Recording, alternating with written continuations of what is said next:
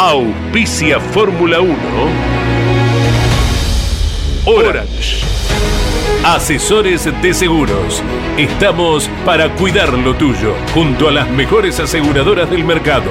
Orange. Llámanos al 11 32 37 30 00. Máquinas Agrícolas Ombu. Usted nos conoce. Pauni. La fuerza de la mayoría. Burt. Excelencia y calidad alemana. Shell B-Power.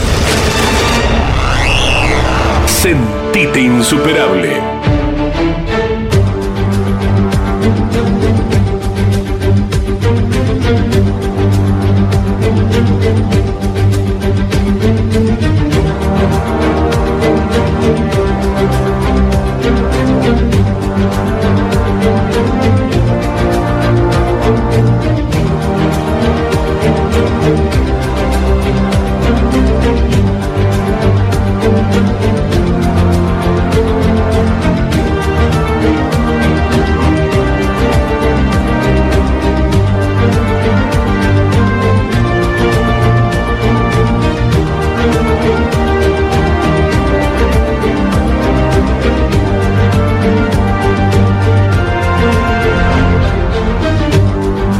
¿Qué es la Fórmula 1? Para los puristas es la máxima expresión tecnológica a nivel mundial. Para los amantes de historias legendarias es nuestro Juan Manuel Fangio, con 46 años, ganando una carrera imposible en el viejo Nürburgring. Para los sensibles es ese tímido granjero escocés llamado Jim Clark, desafiando la muerte en autos y circuitos extremadamente peligrosos, mientras aplastaba a sus rivales. Para los románticos es Jackie Stewart contemplando en las tribunas las bellas mujeres, mientras llevaba la gloria a dos marcas que, solo con él, fueron campeonas mundiales. Para los perfeccionistas es Mercedes arrasando cuando decide participar de la máxima. Para los místicos es Ayrton Senna hablando con Dios mientras llevaba su auto a límites increíbles para cualquier otro mortal. La sensación con Ayrton era que realmente Dios manejaba ese McLaren. Para los prácticos es Alain Prost, solo arriesgando hasta lograr el resultado, como un estudioso Napoleón Bonaparte de estos tiempos. Para los amantes de la estrategia es el atlético Michael Schumacher, siendo el mejor de sus tiempos. Los vencía fuera y dentro de la pista. El Kaiser logró hasta ordenar Ferrari. Para los que creen en el destino, es la atrapante historia de Alberto Ascari, forzando los hechos hasta encontrar su propia muerte. Para los apasionados, es el italiano equipo Ferrari. Es rojo pasión sin lógica. Ferrari solo se puede entender desde el corazón de sus tifosis. Para los contemporáneos es Lewis Hamilton representando los valores de estos tiempos. Velocista implacable, cuerpo y mente adaptados a las exigencias actuales. El Mohamed Ali de la Fórmula 1. Para los nacionalistas es Emerson Fittipaldi, resignando prestigio y dinero en su momento de mayor gloria, por el sueño de que su país, Brasil, tuviera un gran equipo en la Fórmula 1. Para los tradicionalistas es la flema británica, el eterno bigote de Graham Hill, los autos verdes, los talleristas. Para ellos, el centro de la Fórmula 1 es el Reino Unido. ¿Qué es la Fórmula 1? Cada uno de ellos tiene su cuota de razón. La Fórmula 1 es todo esto. Por eso es lo que es. Bienvenidos a Fórmula 1, un mundo de sensaciones sin límites.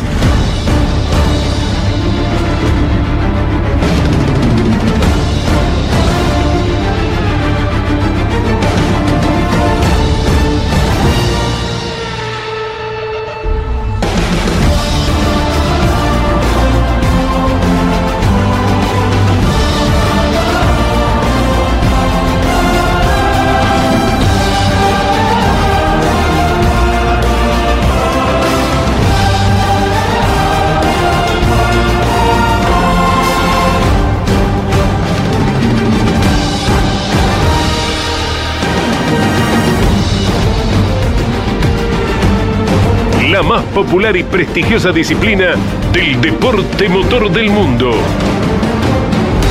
Llega a Campeones Radio Fórmula 1.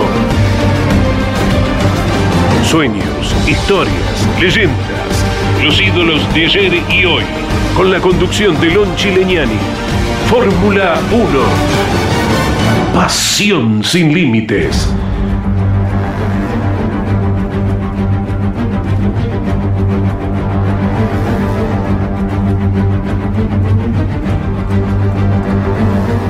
Alguna vez eh, dijo Dolina que el domingo de la tarde es la frustración de un fin de semana que comienza a generar una expectativa desmedida el viernes por la tarde y que cuando uno transita el fin de semana, eh, el domingo se encuentra que toda esa expectativa que uno se generó a partir del viernes eh, termina siendo la nada misma.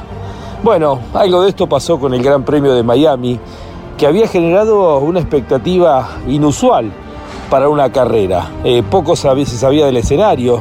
Claro, era un circuito que se había construido sobre eh, un mapa y la base era un estacionamiento del estadio del Hard Rock del Dolphins, que es el equipo de fútbol americano de Miami, un símbolo justamente de Miami.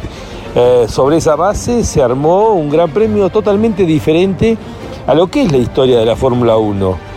Eh, esto tiene que ver obviamente con eh, esa vuelta de rosca extra que le está dando Liberty Media a la máxima categoría, generando eventos diferentes, eh, siempre tratando de crear nuevas variantes para que sea un campeonato donde cada una de las carreras tenga una expectativa diferente. De esto estoy totalmente de acuerdo. Y bueno, este Gran Premio de Miami justamente tratando de sacar ideas que tengan que ver con ese glamour propio, por ejemplo, del Gran Premio de Mónaco, pero claro, en la Florida, tratando de penetrar dentro de lo que son eh, las máximas figuras en cuanto a estrellato que tiene Estados Unidos y de esa manera lograr que todos los invitados em, tengan que ver con algún equipo de Fórmula 1 eh, apadrinar a estos equipos de Fórmula 1 para generar esa penetración que tanto desean las empresas y la Fórmula 1 en los Estados Unidos. Por eso se va en poco tiempo a tres grandes premios y por eso se generó este Gran Premio de Miami. Eh, un circuito con una recta de 2 kilómetros, lo que impresionaba al ver la velocidad final, 335 kilómetros por hora fue la velocidad eh, punta que se generó. Esto en un circuito que en algunos sectores era trabado, que al pasar por debajo de una autopista se había hecho una chicana en su vida con un salto, eh, algo que es inusual para esta Fórmula 1. Esto obligó a que los autos tuvieran que elevarse. Eh, curbones que iban entre los 220 y los 270 kilómetros por hora y hasta alguna horquilla de primera o segunda. Variantes que parecían que a priori iban a entregar una carrera excitante, una carrera con muchos cambios, eh, seguramente con algún golpe, la aparición del auto de seguridad. Bueno, la primera parte fue realmente lineal y Max Verstappen que había perdido la clasificación por un pequeño error en esa vuelta que venía para ser el número uno y que tuvo una subvirancia que lo llevó a abortar la vuelta y dándole a Ferrari la posibilidad de tener el 1-2 en las pruebas de clasificación, con Charles Leclerc y con Carlos Sainz. Pero rápidamente el campeón del mundo, demostrando esta madurez eh, que va creciendo, eh, sumado a lo que significó obviamente conseguir ese campeonato del mundo polémico del año pasado, pero que a él le permitió sumar a la velocidad habitual sumar ahora una tranquilidad, sabiendo que es el número uno, que en su auto está pintado el número uno y es el campeón del mundo. Verstappen tuvo una largada impecable, una vez más, quedó segundo, superando a Carlos Sainz y rápidamente atacó a Charles Leclerc, que con una Ferrari con mucha carga empezó a padecer problemas en los neumáticos. Eh, rápidamente pudo resolver el neerlandés la superación del piloto monegasco y de ahí más comenzar a escaparse. cambios de neumáticos y la carrera se había transformado en algo muy lineal. Hasta que faltando pocas vueltas vino el toque entre Pierre Gasly y Lando Norris que obligó a la salida del auto de seguridad y ese relanzamiento entregó algunas vueltas interesantes en la lucha donde parecía que Charles Leclerc podía atacar la posición de Max Verstappen. Estaban con neumáticos ya gastados, eh, neumáticos intermedios y eso pensamos podía llegar a generar alguna alternativa. Algunas vueltas fueron interesantes y luego eh, Max Verstappen volvió a tomar ventajas ganando la carrera, siendo escoltado por las dos Ferraris, por Charles Leclerc y por eh, Carlos Sainz. Cuarto quedó Checo Pérez, que había hecho un cambio de neumáticos, intentó, eh, pero no pudo superar a Carlos Sainz, quejándose de la falta de potencia de su motor Red Bull. Detrás los dos Mercedes, George Russell otra vez eh, ayudado por eh, el oportunismo de esos autos de seguridad que le permitió ingresar a cambiar neumáticos y superar a su compañero de equipo, el Lewis Hamilton, que ya venía con neumáticos usados. Quedando los dos Mercedes, quinto y sexto, que si uno mira el año pasado parece poco, pero para Mercedes es empezar a seguir avanzando hasta poder llegar a pelear de igual a igual con Red Bull y con Ferrari. Ya es el tercer equipo consolidado y parecieran de a poco ir solucionando los problemas. Tenemos mucho para analizar con todos ustedes. El Gran Premio de Miami entregó una marca ganadora que seguramente deseaba muchísimo poder ganar por lo que significa la promoción de su bebida energizante, su marca para todo Estados Unidos. Ganó Red Bull y seguramente lo va a aprovechar muchísimo porque es un, una de las marcas que más interesaba eh, poder eh, utilizar y aprovechar este Gran Premio de Miami para tener una promoción para todo Estados Unidos. La carrera no fue lo que esperábamos, pero ya está instalado y seguramente esta carrera VIP, donde la mayoría de los invitados eh, tenían que ver con alguna invitación previa por parte de alguna empresa y las entradas que estaban a la venta tenían un costo altísimo. Eh, Miami ya forma parte del calendario y seguramente tendremos a partir de esta edición eh, varias carreras y seguramente con el tiempo se buscará eh, poder consolidarla como promoción para esta ciudad emblemática del estado de la Florida. Bienvenidos a Fórmula 1, un mundo de sensaciones sin límites. Estás viviendo Fórmula 1 en Campeones Radio. Con la conducción de Lon Chileñani. Fórmula 1. Pasión sin límites.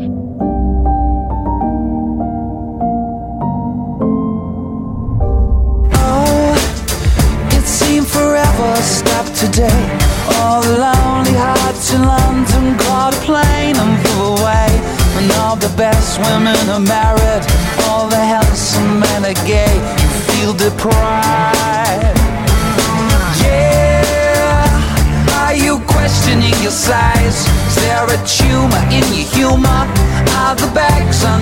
Muy buenas tardes, aquí estamos una vez más con Fórmula 1 en este programa número 52, eh, desde que comenzáramos hace ya un año atrás, con la operación técnica eh, y la coordinación general de Miguel Cayetano Páez, la musicalización y edición de Ariel Dinoco, la voz comercial de Claudio César Orellano, la producción periodística de Jorge Dominico Iván Miori. Somos Fórmula 1 durante esta hora, analizando lo que dejó el Gran Premio de Miami.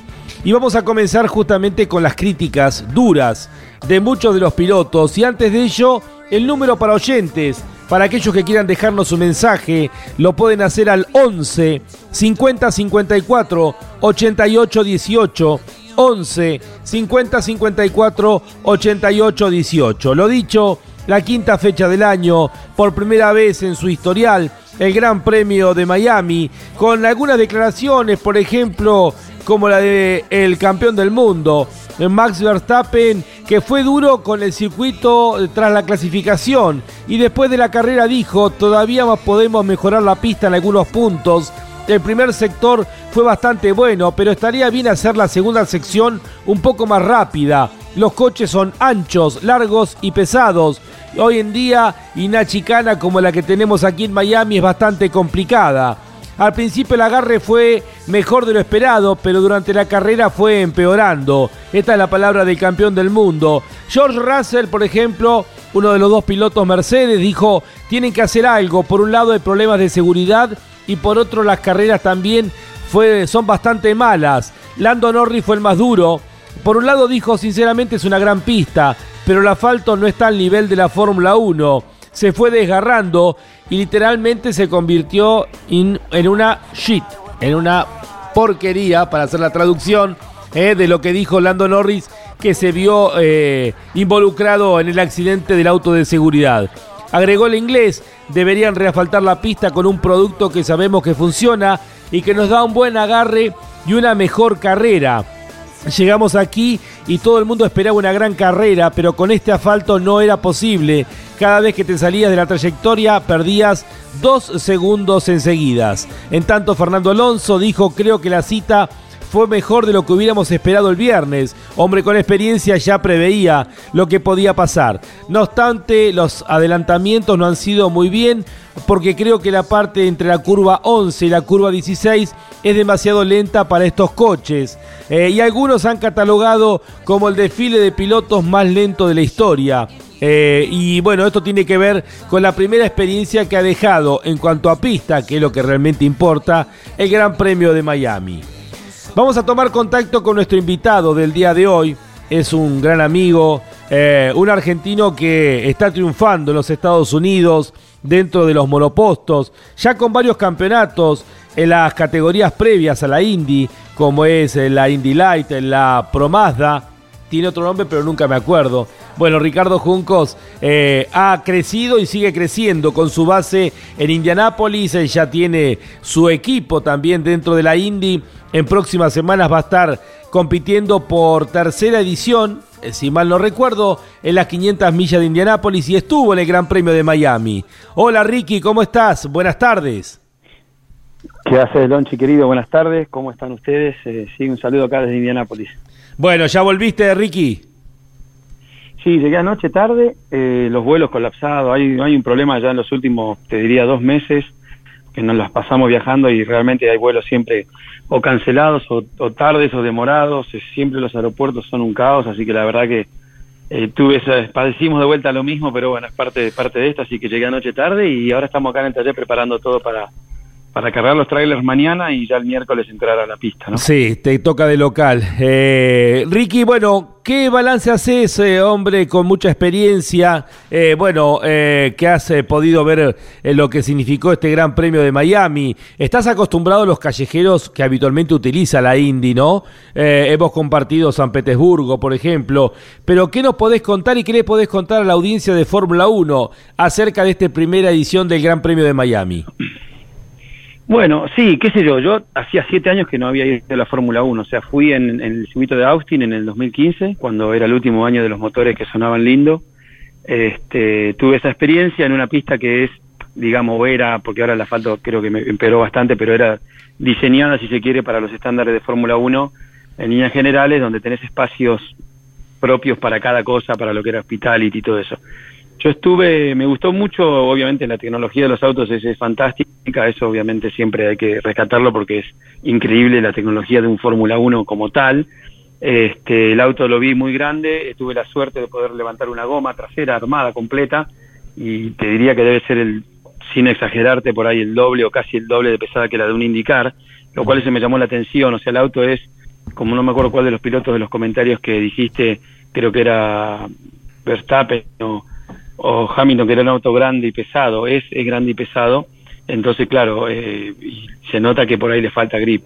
Son autos que aerodinámicamente están hechos para andar a velocidades mínimas altas y creo que coincido con por ahí la pista no le permitía, no te permite extraer lo mejor del auto eh, como en otras pistas, ¿verdad? Entonces creo que, que tendrán que sacar conclusiones y, y por ahí hacer modificaciones, como hace indicar, por ejemplo, en Nashville el año pasado, también hubo muchas críticas con la pista y ya este año va a ser una pista diferente. Si bien es el mismo, la misma locación, todo igual, pero te modifican algún sector como para justamente ir corrigiendo los, los errores, que es como todo, por más que puedas eh, tener la experiencia y predecir hasta que no lo haces, eh, o el asfalto que se levantó, ya el asfalto estaba levantado antes de la carrera, ya con los autos que daban vuelta, Caluma estuvo con el Alfa Romeo girando con personalidades y ya el asfalto se había levantado dos horas antes de la verde, ¿me entendés? Sí. Entonces, obviamente, eso son cosas que tendrán que analizar y, cambiar y, corregir, pero es parte de esto, o sea, es prácticamente imposible hacer un callejero en cualquier parte del mundo y, que te salga todo redondito de entrada, ¿me entendés? O sea, o poner Mónaco que tiene años y años de experiencia, bueno,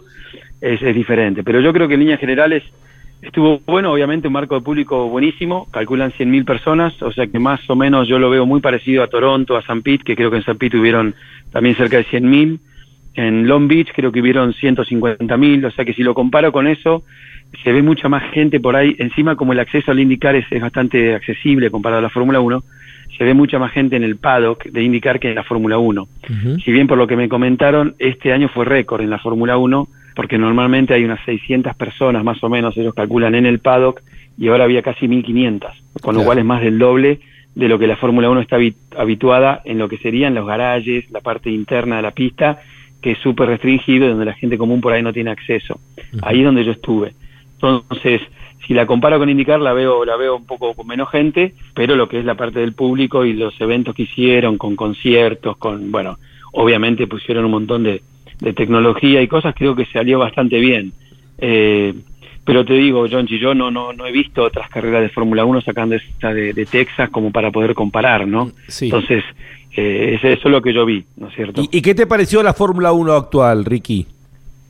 A mí, yo, yo vuelvo a decir lo mismo, o sea, el auto suena mucho menos de lo que yo me imaginé que sonaba, porque en televisión vos lo escuchás con ese ruido medio raro, y es así el ruido, pero encima es menor, es, prácticamente no hacen ruido. Claro, vos eh, acostumbrado a la Indy. claro, la Indy te rompe los oídos, y, y además el hecho de que no haga ruido es como que el auto parece que va lento, o sea, va, yo creo que igual son más lentos porque son muy pesados ahora, ¿no? Pero y largo entre ejes, entonces al ser tan largo entre ejes le cuesta mucho la, la parte de corta, de chicana, de cambio de dirección rápido, porque el auto es más, es más lento para cambiar de dirección. Sumale que no suena, entonces el auto vos lo ves pasar y claro, yo no sé si por ahí es realmente eh, lento o se siente más lento porque uno al no tener el sonido te, te, te confunde, ¿me entendés? Si el auto viene haciendo un ruido tremendo, a veces no viene tan rápido, pero uno cree que sí por el ruido. eh, y bueno, nada, eso, eh, el tema de, la, de las ruedas, eh, me sorprendió el peso y bueno, el auto es un auto pesado, pero no, me gusta la tecnología del auto, la calidad que tienen es increíble, increíble, pude ver eh, el auto alfa desarmado prácticamente completo y hermoso, hermoso porque estás con lo máximo que existe en el mundo en tecnología. Uh tenés todo carbono, inclusive hasta la caja de cambio, el bell housing, todas las cosas que acá son de aluminio, por ejemplo, en un indicar solamente por una cuestión de costo, ahí lo ves perfecto. Después, eh, después, ¿qué te puedo decir, Lonchi? No, no, no hay mucha actividad, es todo bastante tranquilo, estuve con los mecánicos, con los ingenieros, viendo cómo trabajaban después, por ejemplo, la clasificación, que es algo que yo no sabía.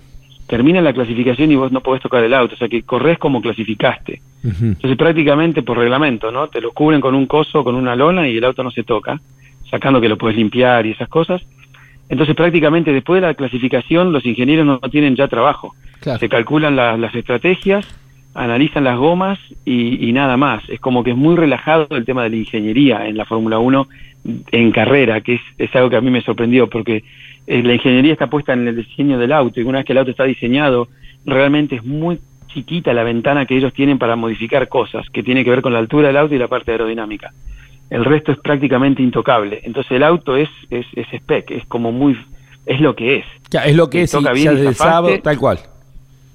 No, puedes modificar no mucho. va, no te va. Sí, sí, sí. No, no podés, por eso se complican. Cuando el auto ya está diseñado, que está complicado como Mercedes está complicado ahora, y es muy difícil revertirlo, porque tendrían que diseñar un auto nuevo, que no pueden. O sea, tienen que, es muy chiquita la ventana que ellos tienen ahora reglamentaria para para cambiar eso porque el auto es extremadamente aerodependiente, entonces nada lo...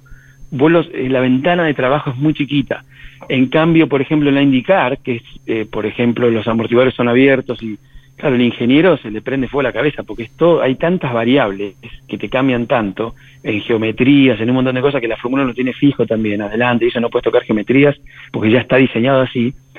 Entonces, por un lado, es la tecnología sorprendente del auto, que es increíble, y por otro lado tenés al ingeniero medio atado de pies y manos porque lo limitaste, ¿me entendés? Entonces como que esa parte me llamó un poco la atención y es todo muy relajado porque ya, como que está la, carne, la carne tirada al asador y no tienen mucho para hacer en ese sentido. Sí trabajan con las estrategias, que bueno, una lástima como Hamilton se ve perjudicado de vuelta. Eh, lo que sí me sorprendió también es toda esa parte de permanentemente buscar un un show, ¿no? O sea, los dos pilotos McLaren, a mí me parecía, era vergonzoso verlos, ¿no? Vestido medio como... Pero bueno, hay que tener cuidado con lo que uno dice, pero... No, no, eh, a ver si, a ver si te puedo interpretar, Ricky. Vos que estás acostumbrado al show de las carreras de la Indy eh, en los callejeros y en todo el año. Una cosa es em, formar parte de, de esa idiosincrasia y otra cosa disfrazarse de payaso creyendo que uno así está adaptado a lo que es la cultura eh, de Estados Unidos. Es que yo no, sí, yo no exacto, eso cayó muy mal. O sea, eso, el, en la interna en el paddock, los pilotos estaban vergonzosos de ellos mismos, no fueron forzados a hacer algo que ellos no querían hacer, cosa que acá, por ejemplo, eso no pasa. Uno siempre tiene, vos podés, el reglamento está para la parte técnica, pues nadie te puede obligar a algo que vos no querés hacer. Me parece que ya están, eso ya hay que analizarlo porque es como que no saben más que inventar para llamar la atención. O, o sea, ¿cuál es el mensaje final? ¿Cuál es la intención final? Eso habría que preguntarse eh, y, nada en contra de los pilotos, yo al contrario, los defiendo a muerte. Y no, me parece para nada bien el, cuando un piloto habla más del otro, como hizo en un momento Russell de Hamilton o Nico Rosberg, que ya se retiró, me parece que está mal. Porque aunque tenga razón, son colegas, es como, no, no, no, no me parece bien hablar tan mal de otro piloto que ya encima cuando estás retirado, vos puedes estar de acuerdo o no, pero cada uno en definitiva es como es. Me parece que hay que tener cuidado con eso y es como que la Fórmula 1 trata de hacer, esa como que se nota como que no saben más que inventar eh, los yates en el agua que no había agua. Eso todo el mundo comentó en la pista qué ridiculez, por ejemplo, la gente misma. Más allá que se ve en televisión que parece de verdad. Es como que quieren hacer algo donde, entonces la mayoría de la gente preguntaba, ¿por qué no hicieron la carrera en Miami Downtown? Si, si ahí tenés agua no tenés que hacer nada. O sea, tenés la opción de hacerlo muy bien y lo hicieron acá, que será por la cuestión política que sea o económica que sea, y, inventaron un poco todo. Entonces vas un poquito a la serie de Netflix, como te el 50% es verdad, pero hay un 50% de ciencia ficción que, que por ahí es lo que vende hoy. Yo de eso no entiendo nada. Yo te digo lo que, lo, como yo lo veo, como para tratar de compararlo por ahí con, con, un poco como, como que es de indicar que de cualquier manera indicar en, en, el sentido comercial y de marketing no existe en el lado de la Fórmula 1. La Fórmula 1 la tiene muy clara con eso. Entonces yo a veces pienso, bueno, ¿será lo que hay que hacer hoy en día? ¿Será la nueva generación que le gusta eso, lo que se viene? Pero lo que sí te digo es que había un ambiente muy de caras largas y de, los comentarios de Betel con el calzoncillo arriba, a Hamilton que le quieren sacar las cosas y ahora tiene un contrato con los relojes y que los tiene que usar y ahora le prohíben usarlos. Eh, ¿Qué te importa? El tipo usa 20 relojes, por el problema de él. Tal cual. ¿Entendés? O sea, no, y si se pega un palo y se le incrusta la cadenita y bueno, que llore un rato, que vaya al hospital, o sea, qué sé yo pero no pueden, eso es lo que se comentaba y eso es lo que yo vi que por ahí es como que, wow, me chocó un poco o me sorprendió en alguna manera, ¿no? Ricky, y bueno, ¿y cómo te preparás? Eh, ¿Tenés, eh, corres de local durante todo el mes de mayo? Eh, ahora viene la competencia de Indy en el circuito denominado eh, GP, Grand Prix y luego las 500 millas de Indianápolis. Sí, bueno, ahora tenemos, se viene el mes más intenso nuestro porque además Acordate que además de todo esto, tenemos, ni bien termina las 500, corremos en Detroit, que es un callejero, el, peor de todos, el más agresivo en, cuanto a suspensiones, y de ahí eh, Rodamérica, una tras de la otra. O sea que son cinco fines de semana seguidos que venimos de, que vamos a tener actividad, este, que es, lo que es, ¿no? Es, es, así. Así que estamos preparándonos muy bien con la logística. Lo bueno es que ya tenemos los garajes ya terminados en la pista, quedaron muy buenos, lo que es la parte hospitality y toda la parte, digamos, de logística ya está terminada. Así que estamos concentrados en terminar de armar el auto de pista, el auto de las 500 millas, que no fue el que se usó en el test, el que se usó en el test es el auto muleto, o sea, cuando probamos el, hace dos semanas atrás en Indianápolis fue el auto muleto, que ya sabemos que está listo para usar, ahora se armó completo el, el auto titular, digamos, pero se le sacó el motor, o sea, se armó todo, se sacó el motor, se puso el motor ahora en el que vamos a correr en IGP y ahí ya nos van a dar el motor nuevo para el, que va a ser de las 500. Así que nada, Lonchi, estamos terminando de armar todo, eh, llega la gente, vamos a tener bastantes invitados para este fin de semana y el de las 500, en cuanto tiene que ver con, con invitados personales y, patrocinadores y futuros patrocinadores que estamos tratando de trabajar, así que hay mucho de eso también. Pero tranquilo, tranquilo, armando la Indy Pro que también corre este fin de semana de vuelta y, organizando, avanzando, viste cómo es todo acá, que no, no paramos, no tenemos mucho tiempo para, para reaccionar.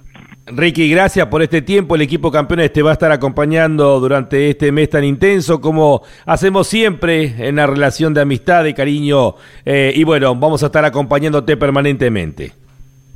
Dale, Lonchi, perfecto. Muchas gracias como siempre por el apoyo de ustedes el seguimiento que nos dan y nos estaremos viendo prontito y obviamente un saludo para, toda la Argentina y los seguidores de campeones. Eh, Ricardo Juncos, el propietario del equipo eh, Juncos eh, Racing, con un panorama completo, su visión de lo que fue este primer Gran Premio de Miami de Fórmula 1.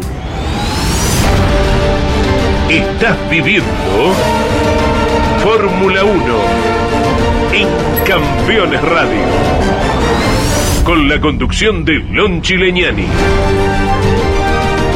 Fórmula 1. Pasión sin límites.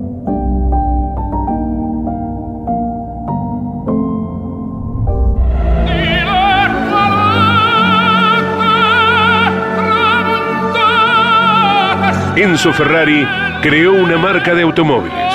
El tiempo y los tifosis del mundo la convirtieron en leyenda. Ferrari el sueño de todo piloto. Ferrari, rojo pasión. Ferrari, sinónimo de Fórmula 1.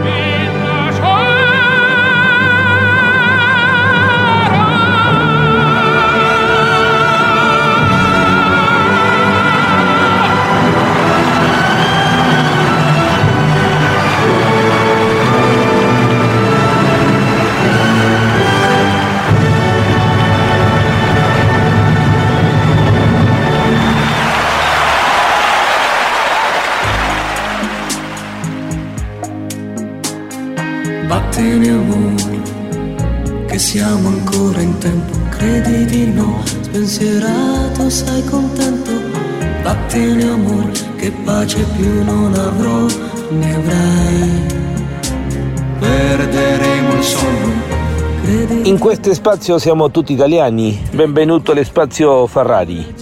Y Ferrari ha logrado nuevamente colocar a sus dos pilotos en el podio. Y tal vez si uno mirara lo que era la perspectiva, del año pasado sería toda una fiesta. Eh, segundo y tercero Charles Leclerc y Carlos Sainz. Y Charles Leclerc manteniendo el liderazgo de campeonato. Pero, pero el campeón del mundo se sigue acercando y Max Verstappen sigue recortando puntos. Y ha puesto el duelo con Charles Leclerc en 3 a 2 a favor justamente del neerlandés, del piloto Red Bull. Y no deja de ser preocupante para Ferrari ver cómo evoluciona el Red Bull, cómo las Ferraris no pueden seguir el ritmo, por lo menos de Max Verstappen, porque pareciera que al Red Bull de Checo Pérez se le puede ganar, pero ese auto en manos de un Max Verstappen que está en un momento superlativo, eh, parece para Ferrari eh, un elemento en el cual habrá que trabajar mucho porque si sigue así y si pareciera que dejan atrás los problemas de confiabilidad, eh, Red Bull y Verstappen se van a venir rápidamente eh, para lo que es la punta de campeonato. Hay 19 unidades en estos momentos a favor de Charles Leclerc en relación a Max Verstappen. Ha, descontado 8 puntos en esta última carrera, en el Gran Premio de Miami. Y hay solamente 6 puntos en el campeonato de constructores, donde también se vienen los dos pilotos del equipo austríaco. Seguramente vendrán mejoras para el Gran Premio de España dentro de dos semanas, luego de haber corrido en este escenario que tenía una larga recta de más de dos kilómetros y donde Ferrari no pudo con ese auto descargado que, que llevó Red Bull, que va rápidamente adaptándose a este nuevo reglamento del año 2022. Ferrari sigue manteniendo esos motores veloces que le permiten no solamente al equipo de Maranello, sino también a Alfa Romeo y a Haas, dos equipos que eh, normalmente estaban en el fondo del pelotón, mezclarse allí eh, por mitad del mismo. Eh, habrá que trabajar, seguramente habrá muchas novedades en esta semana. Ferrari puede celebrar sus dos pilotos en el podio, pero con la preocupación que ante el ataque en cada una de las últimas carreras por parte del campeón del mundo, eh, ese Red Bull puede ganarles y les está ganando a las Ferraris. Ferrari, rojo pasión.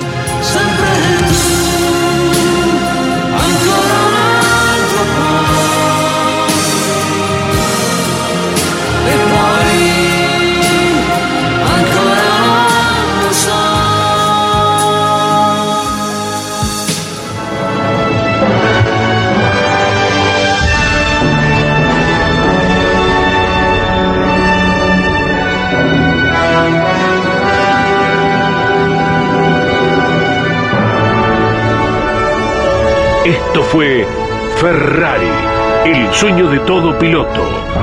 Ferrari, rojo pasión.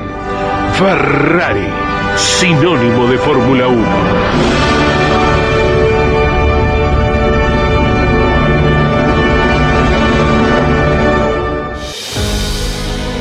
Está auspiciando Fórmula 1 Orange. Asesores de seguros. Estamos para cuidar lo tuyo, junto a las mejores aseguradoras del mercado. Orange. Llámanos al 11 32 37 30 00. Máquinas Agrícolas Ombu. Usted nos conoce. Pauni. La fuerza de la mayoría. Burt. Excelencia y calidad alemana. Shell B-Power. Sentite insuperable. Estás viviendo Fórmula 1 en Campeones Radio.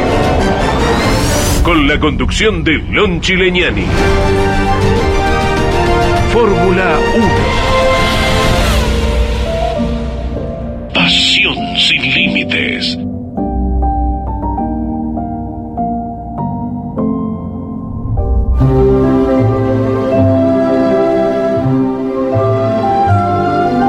A partir de 1950, miles de historias se han escrito de pilotos, automóviles, circuitos y protagonistas que han hecho cada día más grande a la máxima. Compartimos juntos historias de la Fórmula 1. Un espacio donde la nostalgia tiene su lugar.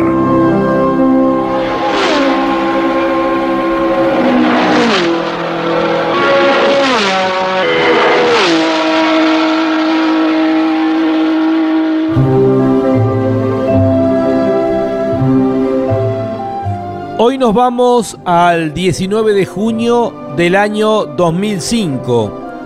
Hace casi 17 años.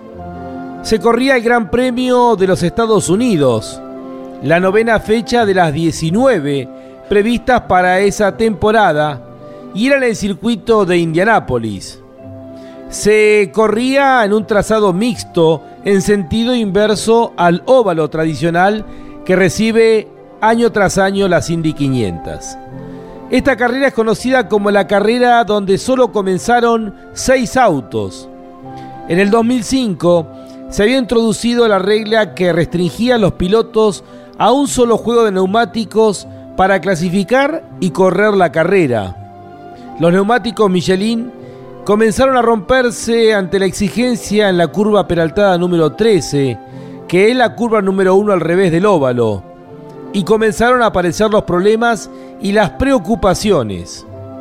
Michelin proveía a McLaren, Renault, Williams, Toyota, entre otras marcas.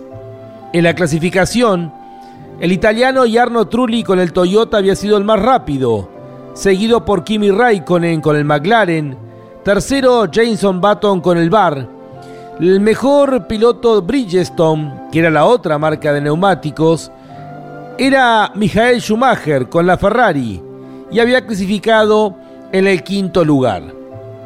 En el campeonato Fernando Alonso era el amplio líder con 59 puntos. Le llevaba más de dos carreras de diferencia a Kimi Raikkonen, que tenía 22. Y el mejor de los pilotos, Bridgestone, era Michael Schumacher. Hasta allí, todas las carreras habían sido victoria para Michelin, que era el amplio dominador de la temporada. Los Michelin comenzaron a romperse el viernes, el sábado, y dieron señales de que no aguantaban. En tanto los Bridgestone no tenían tantos problemas. Pero solamente tres equipos contaban con la marca japonesa. Eran Ferrari y los dos últimos equipos de la Fórmula 1, Jordan y Minardi. Se especuló mucho las horas previas al comienzo del Gran Premio qué hacer ante la rotura de los neumáticos de 14 de los 20 eh, autos que había en la Fórmula 1. Se especuló con hacer una chicana de gomas previa a esa curva, poner un limitador de velocidad para los pilotos que tripulaban con las Michelin, hasta se habló de hacer un paso por boxes todas las vueltas.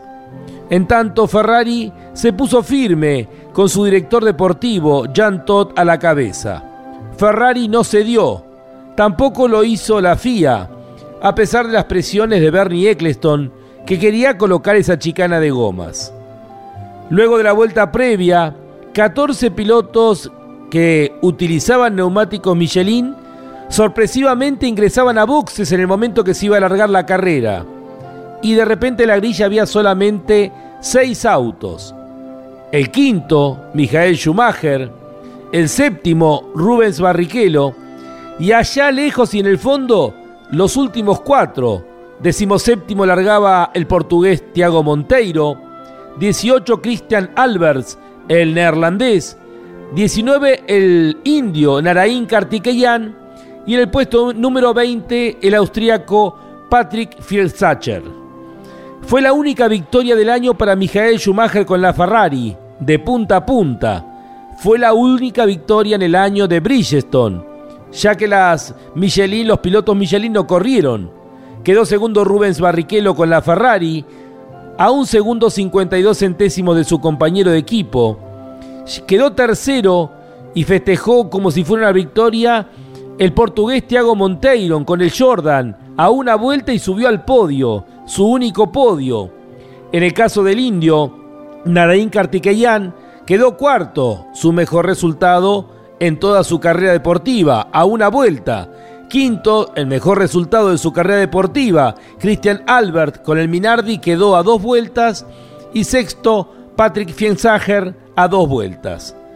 Todavía hoy se recuerda la silbatina que bajaba desde las gradas de Indianápolis del público estadounidense que reprobó lo que fue denominado la estafa donde solamente seis autos de Fórmula 1 corrieron ese gran premio. Así es la Fórmula 1, un cofre lleno de recuerdos, un cofre para abrir y disfrutar.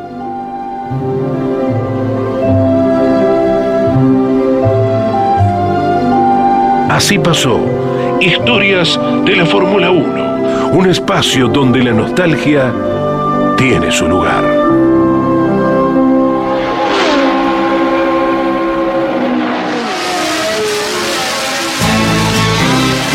Fórmula 1 trasciende a los aficionados del deporte motor. La Fórmula 1 atrapa con su magia, velocidad, tecnología, sonido y color. Ahora en Campeones Radio, me gusta la Fórmula 1. Con la música de uno de los apasionados de la Fórmula 1, como fue uno de los Beatles, eh, George Harrison, nos vamos ahora nuevamente a Miami, nos vamos a la Florida para conversar con un gran amigo en lo personal, eh, Víctor Hugo Pichetti, que tuvo el privilegio de presenciar el primer Gran Premio de Miami. Víctor Hugo, ¿cómo estás? Un fuerte abrazo. Hola Lonchi, ¿cómo estás? Bueno, gracias por estar en Campeones Radio Fórmula 1 y bueno, eh, una linda experiencia ah, ayer eh, presenciando el Gran Premio de Miami. Bueno, contanos, Víctor Hugo, porque te imaginás que uno desde acá pudo percibir cosas, ¿no? Pero vos fuiste uno de los eh, 100.000 espectadores testigos de este primer Gran Premio de Miami. Decime qué te pareció, Víctor Hugo, qué cosas te gustaron, qué cosas no te gustaron de esta carrera diferente que tuvo la Fórmula 1. Yo te comento que fui como un simple espectador, un eh, no un especialista en Fórmula 1, como los comentarios que hizo recién estaba escuchando a, a Ricardo Juncos, que es un especialista, y bueno, todo lo que ellos percibieron, nosotros normalmente no lo percibimos, eh, en algunos aspectos sí, a otros no, pero bueno, en principio, eh, hace años que no estaba en un gran premio de Fórmula 1, creo que el último que fue fue en Brasil, cuando estaba Toyota participando. Eh, es un gran circo la Fórmula 1 y todo esto, además, eh, con el condimento de los americanos, que le suman mucho, mucho espectáculo. Eh, la organización fue eh, muy, pero muy buena en lo que respecta, eh, el estadio está alejado de, de, la ciudad de Miami, está a unas 12 millas, y el parking, el estacionamiento no estaba dentro del, del, estadio, del circuito donde estaba organizando el evento, sino unas 5 o 6 millas, eh, donde bueno, los shoots que le llaman acá, que son los, los buses, los colectivos, estaban continuamente trayendo el público al evento y regresándolo. Eso, la verdad que estuvo, tuve miedo porque digo, ¿cómo llegaremos a, con, con la cantidad de, de aficionados que estaba viendo que iban a concurrir? Corre- Y mm, sí, eh, lo que no me gustó fue el circuito. El circuito realmente, mm, cuando ves eh, los autos en pista, te das cuenta que es un circuito angosto, que no hay mucha posibilidad de sobrepaso. Nosotros estábamos en la contrarrecta, justo al ingreso de la chicana, que mm, por suerte hubo algunos sobrepasos y estuvo estuvo estuvo lindo ahí, tuvo algunos toques. Eh, y en cuanto a en cuanto al sonido de los motores, como mencionaba Ricardo, realmente no es lo que uno percibe viéndolo por televisión. Realmente los motores eh, no se sienten con el con la gente, el bullido de la gente y eso la realmente que no se sienten, pero bueno, después lo general, la organización, la limpieza, estuvo muy bien. Eh, ¿Y, así que, ¿Y quién era tu ídolo. Víctor Hugo? Y yendo ya a tu historia personal, ¿quién era tu ídolo cuando eras chico dentro de la Fórmula 1? Y mi ídolo era, yo me crié eh, en la época de gloriosa de, de Reutemann, de Carlos Reutemann. Eh, esas fueron mis mejores carreras de chico, los años principios del año 80, eh, fines del 80, los duelos que había con Nelson Piquet y con, bueno, con Jones. Ese, ese fue mi ídolo mi ídolo de la Fórmula 1 de principios, cuando empecé a mirar la Fórmula 1. Bueno, Víctor Hugo, eh, queríamos tener tu opinión, tu visión como espectador. Algunos dicen que en Miami estuvo Michael Jordan, estuvo David Beckham y estuvo Malama, Michelle Obama y Víctor Hugo Pichetti, ¿eh? Sí, yo también estuve. Pero no me- a mí no me lo sacaron por, los, por cámara. Con que lo den el 1% que tienen está- estamos conformes, ¿no, Víctor Hugo? Totalmente. Pero el espectáculo fue muy bueno. Sí. Fue muy bueno. Eh, creo que lo, lo van a seguir repitiendo y van a ir mejorando, porque los Yankees son así. Eh, la verdad que ver lo- lo- lo- los botes eh, que parecía un lago, una que no era Mónaco, por ahí. Así que bueno. Ni el, ni, Pero la verdad que ni el río el Recife. espectáculo ni el río Recife el espectáculo sirvió y mucha gente muchos el- eh, hinchas de, de Checo creo que la mayoría eran todos hinchas del Red Bull de, que lo trajo Checo Sí. así que y bueno eh, fue una linda experiencia Bueno, Víctor Hugo, te envío un fuerte abrazo, gracias por estar acá en Fórmula 1, en Campeones Radio, que seguramente estarás eh, siguiendo desde allá, desde Miami. Nos vemos en los próximos días cuando regreses. bueno Lonchi te mando un abrazo grande y saludos a todos los oyentes de Campeones Radio Víctor Hugo Pichetti, un gran amigo, eh, bueno, de Arrecifes, el hombre que tuvo el privilegio de poder ser testigo de este primer Gran Premio de Miami y que nos daba un panorama completo, justamente, de esta carrera diferente que tuvo este fin de semana la Fórmula 1.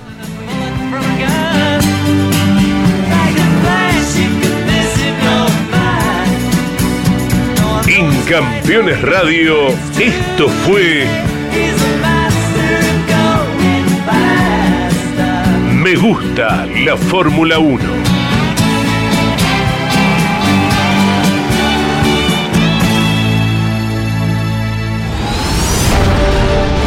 Estás viviendo Fórmula 1 en Campeones Radio. Con la conducción de Lon Chileñani. Fórmula 1. Límites.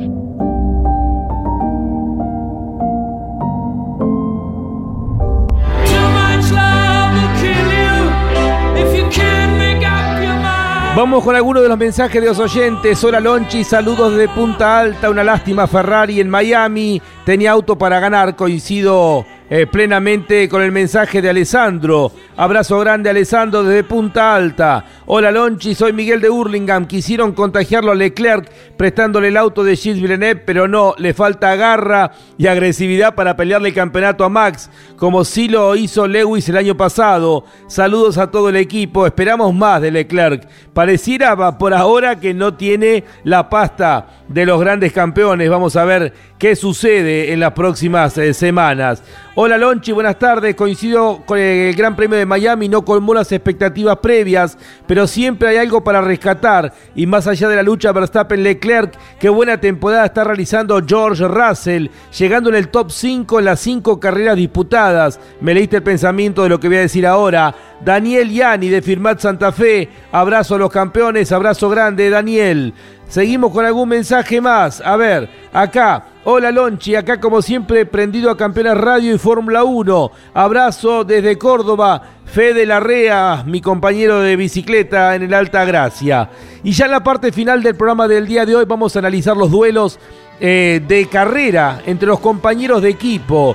En Mercedes, hasta ahora, la cosa, luego de cinco carreras, casi el 25% de campeonato, George Russell le va ganando en el duelo 4 a 1 a Hamilton. Hamilton solamente le ganó a Russell la primera carrera cuando fue tercero y Russell fue cuarto. Fue el único podio de Lewis Hamilton en el año. Russell no ha bajado del top 5 en el año, confirmando este año brillante y sacándole provecho al auto hasta donde da. Fue cuarto en Bahrein, quinto en Arabia Saudita, tercero en Australia, cuarto en Emilia Romagna y quinto en Miami. En Red Bull el duelo está 3 a 1. La primera carrera rompieron motores, Verstappen y Checo Pérez. Max ganó tres carreras, ahí le ganó a Checo y en el otro que tuvo problemas mecánicos con el motor, también el campeón del mundo, Checo Pérez fue segundo, el duelo está 3 a 1. En Ferrari es paliza de Charles Leclerc, 5 a 0 con Carlos Sainz. Charles Leclerc que no ha bajado del top 6.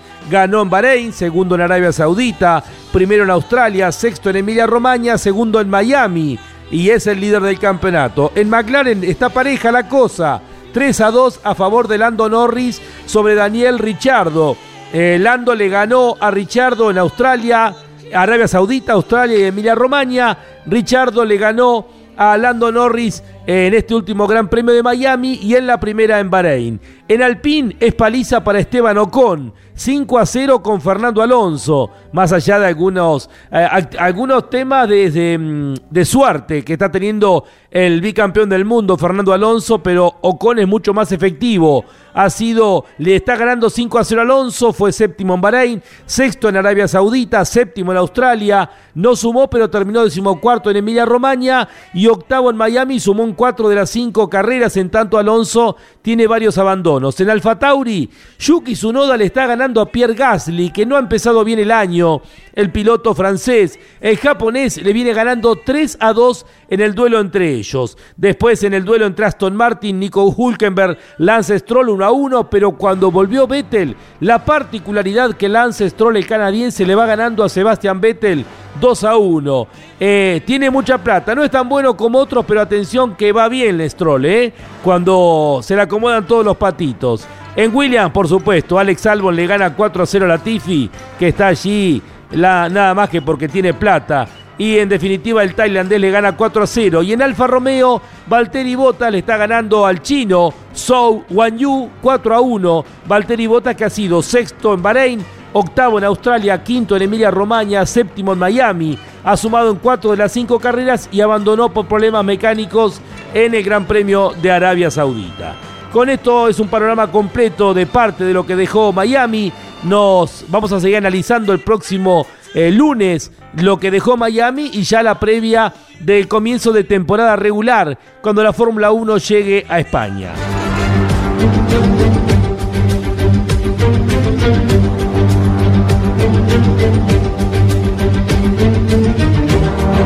Hemos dejado atrás un gran premio raro, diferente el Gran Premio de Miami, con todas las incertidumbres que traía a priori, ha demostrado ser una carrera mm, que hasta aquí no hemos tenido en la historia de la Fórmula 1.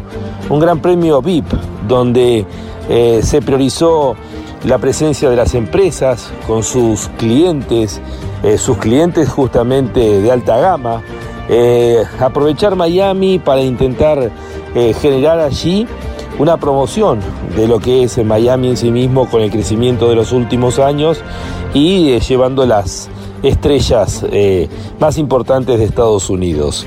Eh, todo alrededor del emblemático estadio Hard Rock, que es de los Dolphins, el equipo de fútbol americano que representa a la ciudad. Em, se buscó un circuito que hiciera que los pilotos cometieran errores, los hubo, es verdad, pero tal vez no tantos como se esperaba. Hechos insólitos como que la FIA no limpió la pista antes del Gran Premio, justamente para tratar de que eh, fuera una pista eh, resbaladiza, difícil, eh, que forzara a los pilotos a cometer errores.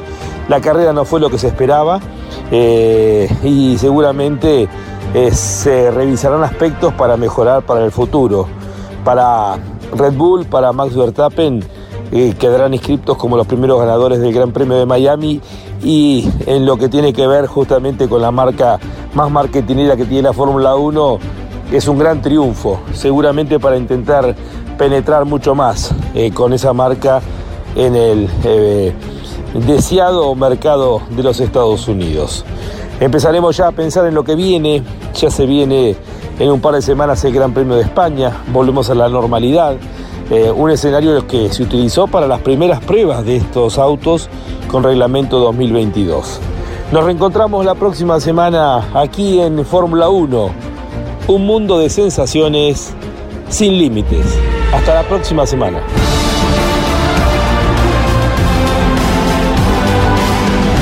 Esto fue Fórmula 1 la más popular y prestigiosa disciplina del deporte motor del mundo, pasó por Campeones Radio. Fórmula 1. Sueños, historias, leyendas, los ídolos de ayer y hoy. Con la conducción de Lon Chileñani. Fórmula 1. Pasión sin límites. Hasta la próxima semana.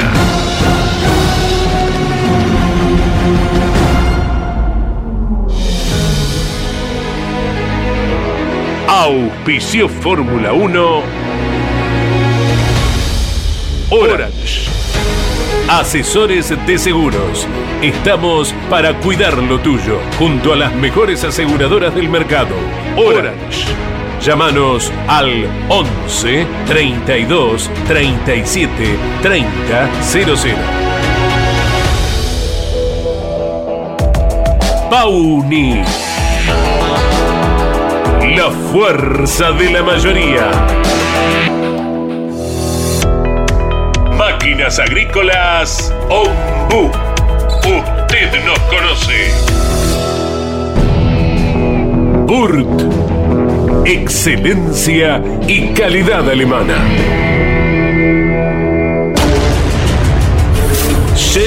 Beat Power. Sentite insuperable. Campeones Radio. Una radio 100% automovilismo.